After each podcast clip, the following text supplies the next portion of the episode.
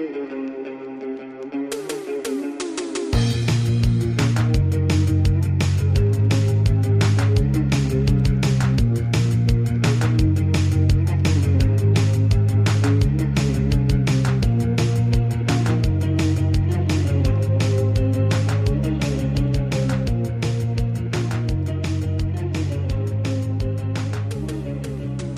Olá malta, como é que é? Está tudo bem convosco? Sejam então muito bem-vindos aqui a mais um episódio do Impasse.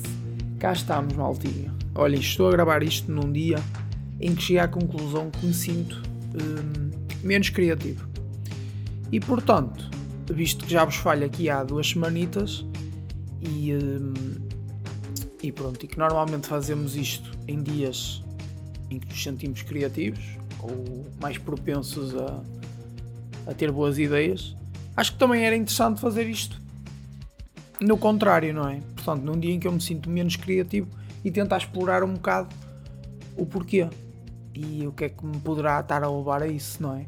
Claro que eu tenho aqui alguns temas na manga também, mas não são assim, lá está, sinto que não são assim grande coisa para vos apresentar, mas pronto, vamos falar na mesma sobre eles e tentar explorar isto que eu sinto também. Portanto, eu não sei porquê, mas já tenho vindo a sentir isto há, há umas semanitas atrás, o que me tem levado a não gravar. Uh, não é que eu me ache uma pessoa muito criativa, mas eu sinto que ultimamente não tenho conseguido desenvolver muito para vos trazer aqui qualquer coisinha uh, que acho relevante para vos apresentar. Claro que isto também pode ser um bocado por insegurança minha. Depois de uma semana sem gravar ou duas, eu depois pensei, agora tipo tanto tempo, se calhar isto não é que é relevante para dizer ou whatever.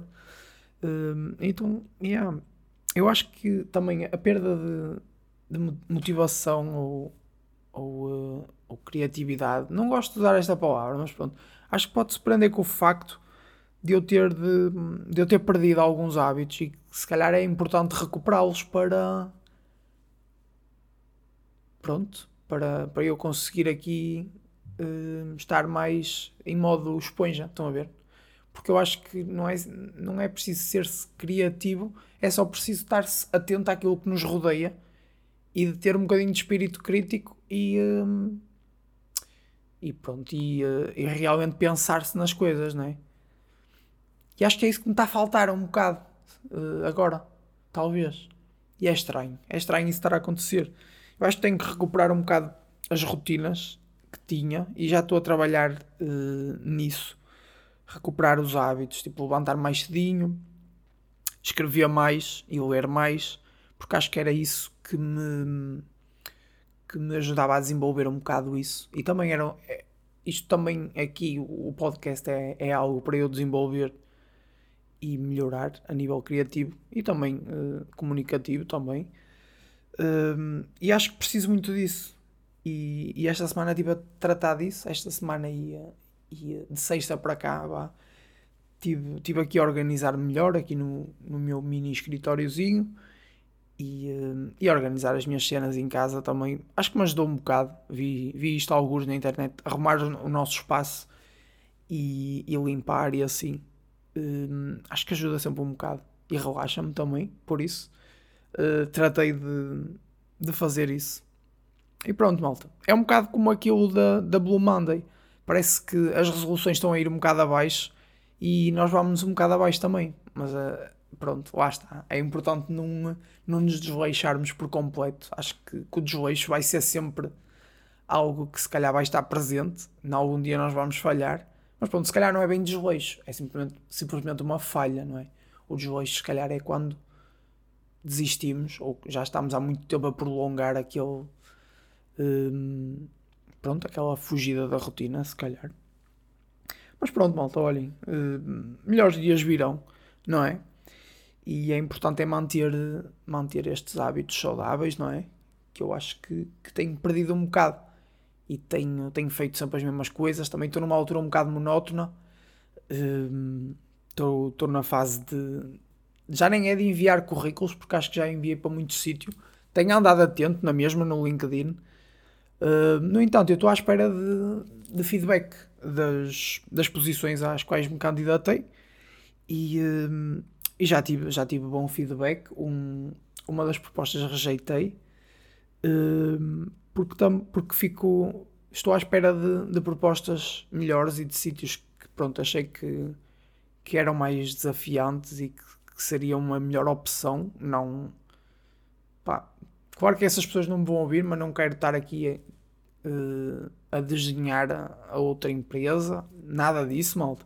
Mas isto das entrevistas tem sempre tem sempre aquele ponto que é ok, tem aqui uma proposta boa, mas candidatei-me para a posição X na empresa Y, será que eles amanhã ou daqui a uma semana numa apresentam uma proposta melhor? Se for amanhã, ok, não há problema, que eu peço uns dias para pensar, mas e se for nas próximas semanas? Então, percebem o impasse? Uh, então, yeah. Mas pronto, uh, acho que, o melhor aqui é selecionar duas ou três vagas como prioridade e, uh, e tentar jogar com isso, não é? E depois tomar uma decisão. Mas pronto, é complicado esta, esta cena de esperar por feedback. Uh, mas pronto, eu tenho que me manter ativo e, e ser paciente, não é, malta? E pronto, e há de aparecer aí qualquer coisa. Uh, já tive entrevistas, não é? Já tive uma entrevista presencial, aquela que, que, rejeitei. Esta semana vou ter outra presencial. Tive também uma, uma entrevista online, que eu penso que correu mais ou menos. Uh, e tive um bom feedback e pediram-me o currículo em inglês para, para enviar. E, e, pronto. E também estou à espera de feedback relativamente a esse currículo uh, por parte dessa empresa. E uma das coisas que reparei é que tenho que melhorar o inglês face uh, a uma entrevista que tive e pronto, e a, e a novas entrevistas que, que hão de chegar. Uh, se, se, as coisas correrem bem, vou precisar de ter um inglês melhor. E, e pronto, noto que que falha um bocado, não é? Que a gente tem sempre aquele, aquela ferrugem no inglês, não praticar no inglês ou em qualquer língua e em qualquer, uh, qualquer eh, habilidade que a gente tenha, se não praticar, fica sempre aquela ferrugenzita. Epá, e, e é chato. Mas pronto, eu tenho consumido mais conteúdo em inglês, foi essa a tática que eu adotei para perceber melhor as coisas. Porque, é assim, as coisas por escrito, eu acho que até tenho não é facilidade, mas vou-me desenrascando a traduzir e consigo perceber o sentido das coisas. Agora, pessoas a falar, quando têm um sotaque específico ou quando falam muito rápido, a mim irrita-me porque eu não as percebo. Estão a ver? Quando tem aquele sotaque, around city, brains rainings, pá, apetece-me apetece um biqueiro na boca para eles falar direito. Estão a perceber? Pá, irrita um bocado, mas pronto.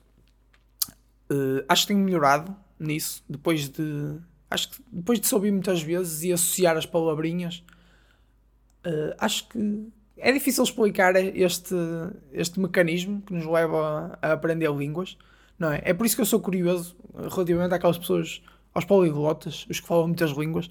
Eu não sei como é que eles conseguem, mas é, é engraçado. Mas pronto, eu já noto que estou a melhorar uh, na compreensão, no falar uh, nem tanto, porque acho que pronto, aí é preciso mais prática e mais Uh, pronto, tal como na audição é preciso ouvir mais vezes o pessoal a falar, na, no falar, naturalmente que é preciso falar-se mais vezes também. Uh, mas pronto, olhem, qualquer dia faço aqui um episódio só em inglês. Sabia de ser bonito, não era mal. mas pronto. Uh, e hoje até houve uma coincidência bastante engraçada. Eu estive na, na loja dos meus pais e, e estava lá embaixo a ajudar o meu irmão a carregar uns sofás e o meu pai ligou para o meu irmão, que eu tinha o meu telemóvel lá em cima a carregar, e disse que estavam lá em cima uh, um casal inglês. E o meu pai não fala inglês. Uh, pronto, eu, eu fui lá em cima atender os senhores. E quando cheguei lá em cima, eu fiquei, porra, como é que o meu pai se está a desenrascar com eles? Se o meu pai não fala inglês, uh, será por gestos? Fiquei curioso com a situação. E o meu pai estava a falar com eles e a senhora realmente percebia um pouco português, o senhor também. A senhora é que falava mais eles realmente falavam algumas palavras e, uh, e pronto, e a meio do discurso uh, saíam-se com alguns termos em português que eu até fiquei impressionado. E foi, foi interessante. Mas pronto, eu até aí notei que o, que o inglês estava assim enferrujadozito. Mas pronto, eles também tinham sotaques diferentes, que foi engraçado, uh, porque o senhor tinha dupla nacionalidade, era britânico e americano, a senhora era só americana. E, hum, e é isso, malta. E é isso. Havia certas palavras que eu não que eu não soube dizer, por exemplo, loja era de móveis e eu queria, eu, uma altura que disse móveis e disse mobilities. E eu depois fiquei, mobilities. Mobilities. eu disse mesmo mobilities e móveis.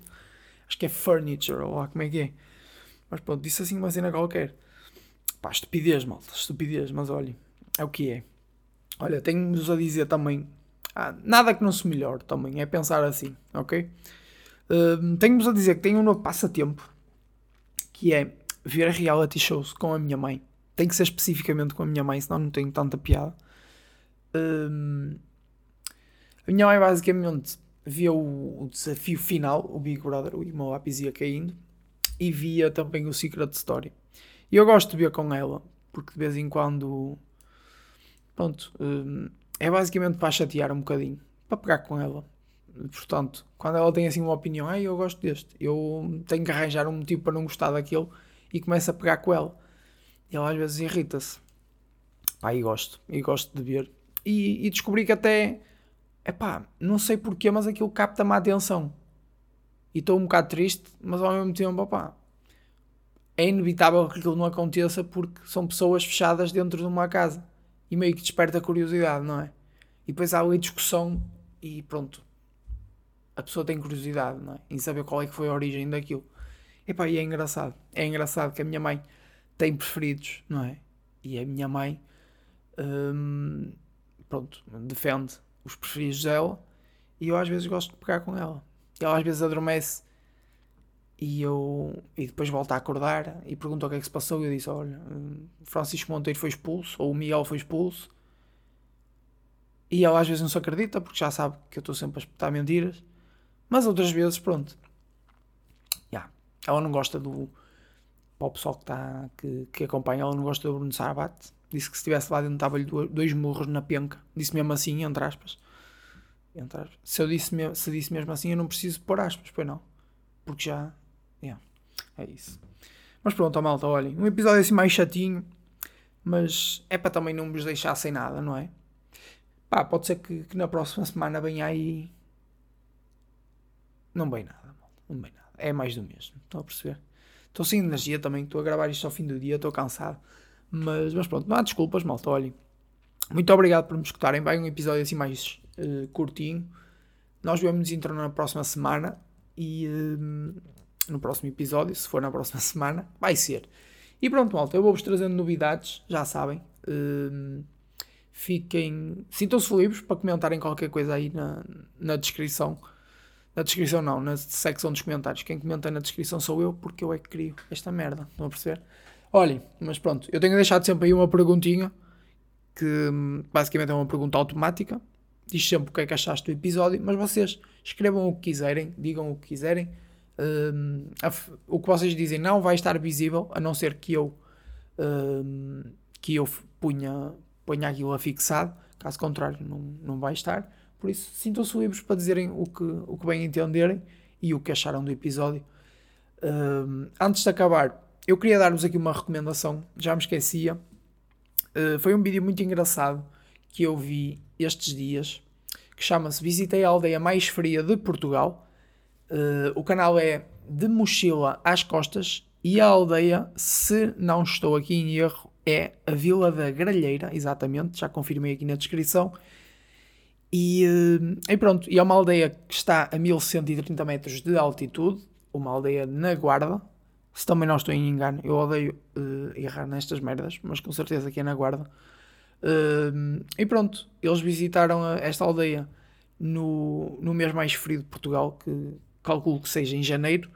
O vídeo é recente, uh, eles para além de, de, mostrarem como é a aldeia e pronto, o dia a dia da aldeia, mostram também, falam com as pessoas, interagem muito com as pessoas, contam a história da aldeia e o, enquadramento histórico uh, pronto, em, em, Portugal, estão a ver, na, falam um bocadinho da história de Portugal e, uh, e ficam muito fixe e está assim um vídeo super interessante para vermos sobre o nosso país.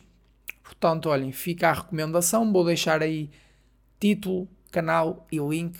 Uh, portanto, eu acho que isto na descrição uh, fica um bocado mais complicado para quem está complicável. Pronto, vai, vai esta palavra nova que eu inventei.